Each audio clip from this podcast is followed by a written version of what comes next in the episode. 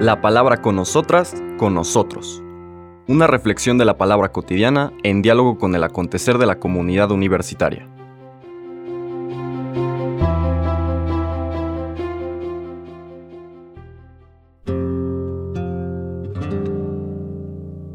Hola, buenos días. Bienvenidas, bienvenidos a la palabra con nosotras, con nosotros. Hoy martes 3 de octubre de la vigésimo sexta semana del tiempo ordinario, retomamos nuestro recorrido del Evangelio de San Lucas. Ya nos aproximamos al final del capítulo noveno que empezábamos la semana pasada. Y en medio quedan muchas lecturas que no se hacen porque eh, normalmente pertenecen a otros momentos litúrgicos del año. Pero para que podamos ubicar y mantenernos dentro de esta pedagogía propia de, Lucas, su mistagogía, la forma como nos invita a abrirnos al misterio de Jesús, encontrarnos con Jesús vivo, que de alguna manera evangeliza nuestras vidas, les transmite la buena noticia, vale la pena recuperar algunos de los pasajes que quedaron ocultos. Bueno, no ocultos, que no leímos.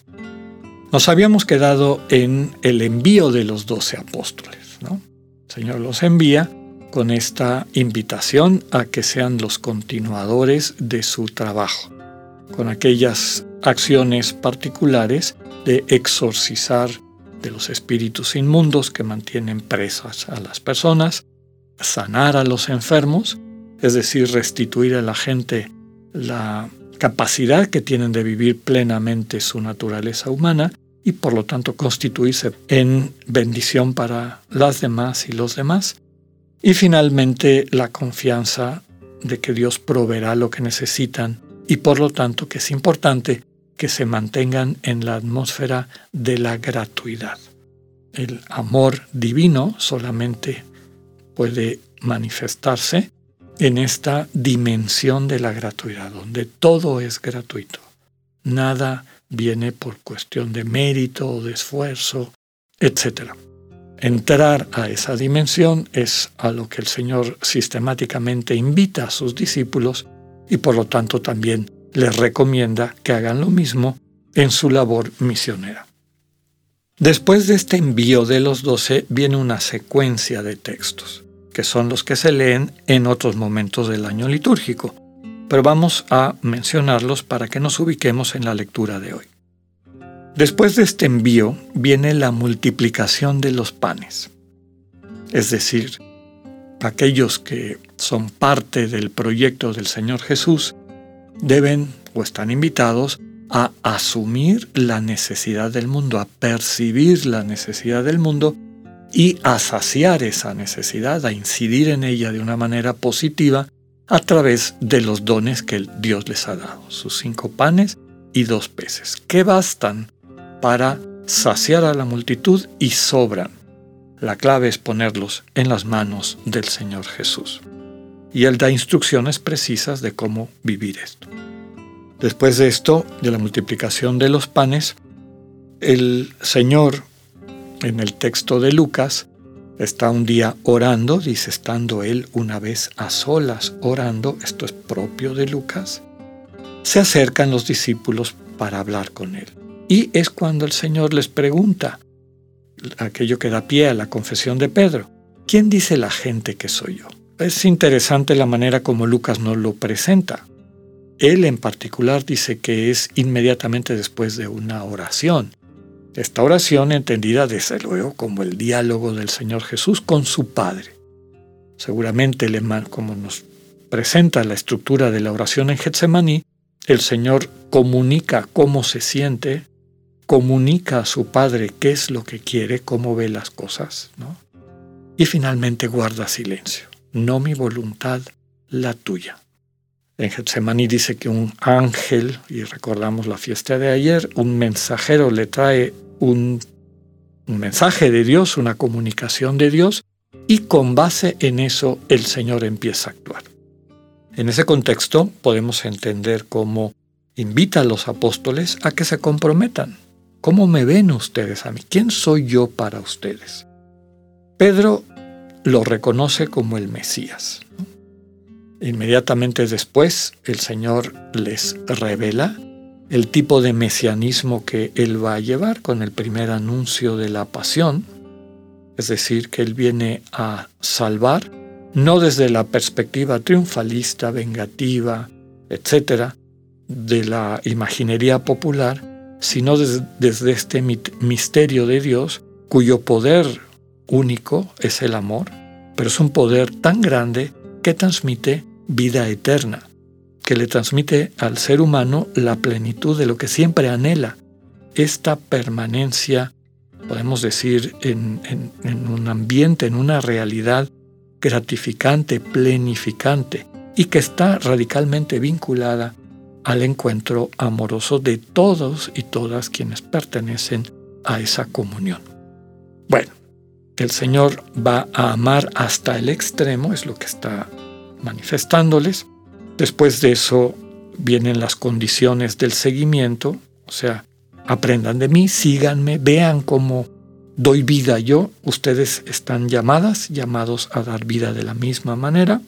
Luego viene una secuencia, hay que subrayar, perdón, antes, que en Lucas eh, Pedro no trata de disuadir a Jesús y por lo tanto no regaña el Señor a Pedro, pero sí viene este pasaje de las exigencias del seguimiento.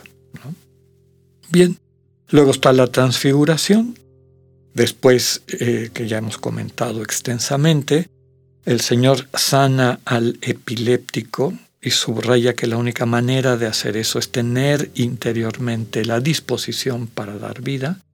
Este demonio solamente sale, es expulsado por oración, por ayuno, por comunión con Dios. Y después viene un relato de un exorcista anónimo, alguien que está sanando, está sacando demonios en nombre de Jesús, pero no es parte del grupo y lo quieren regañar los discípulos. El Señor les dice que no lo molesten, quien no está contra ustedes está con ustedes. Finalmente llegamos a nuestra lectura de hoy, versículos 51 al 56. Cuando ya se acercaba el tiempo que tenía que salir de este mundo, Jesús tomó la firme determinación de emprender el viaje a Jerusalén.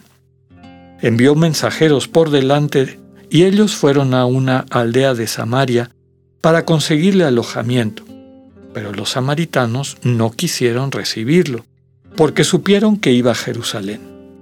Ante esta negativa, sus discípulos Santiago y Juan le dijeron, Señor, ¿quieres que hagamos bajar fuego del cielo para que acabe con ellos? Pero Jesús se volvió hacia ellos y los reprendió. Después se fueron a otra aldea. Palabra del Señor. En realidad este pequeño pasaje es un parteaguas en el Evangelio de Lucas, porque ahora empieza un segmento que es la subida a Jerusalén.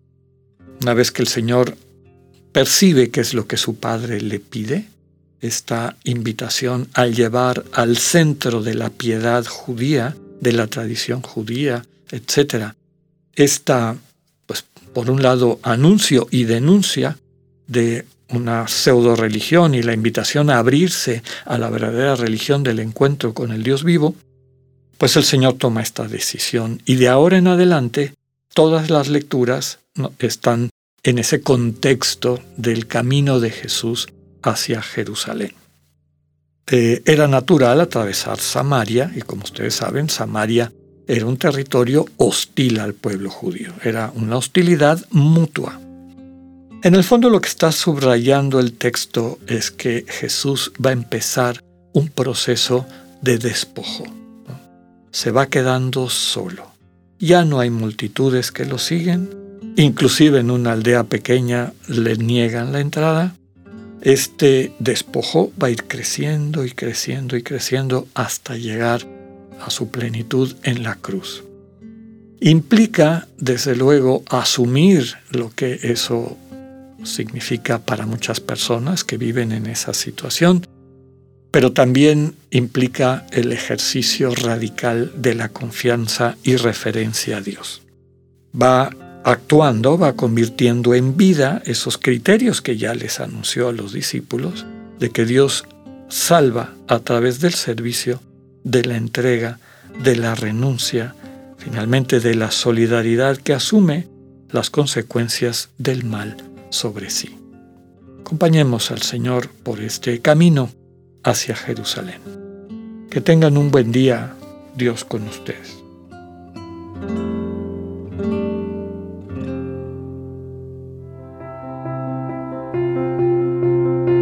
Acabamos de escuchar el mensaje del Padre Alexander Satirka. Escúchalo de lunes a viernes a las 8.45 de la mañana por radioiberoleón.com, a través de nuestra app gratuita para iOS y Android o por Spotify. Esta es una producción de Radio Ibero León en colaboración con el ITESO, Universidad Jesuita de Guadalajara.